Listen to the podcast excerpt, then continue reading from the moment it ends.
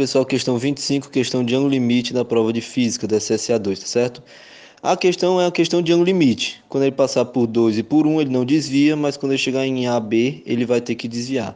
Como ele quer o ângulo limite, sendo do ângulo limite, vai ser o n de fora dividido pelo n de dentro. Fora é A, então é 1, de dentro é 2. Seno de 1 meio é 30 graus, que em radiano é π sobre 6, resposta item A.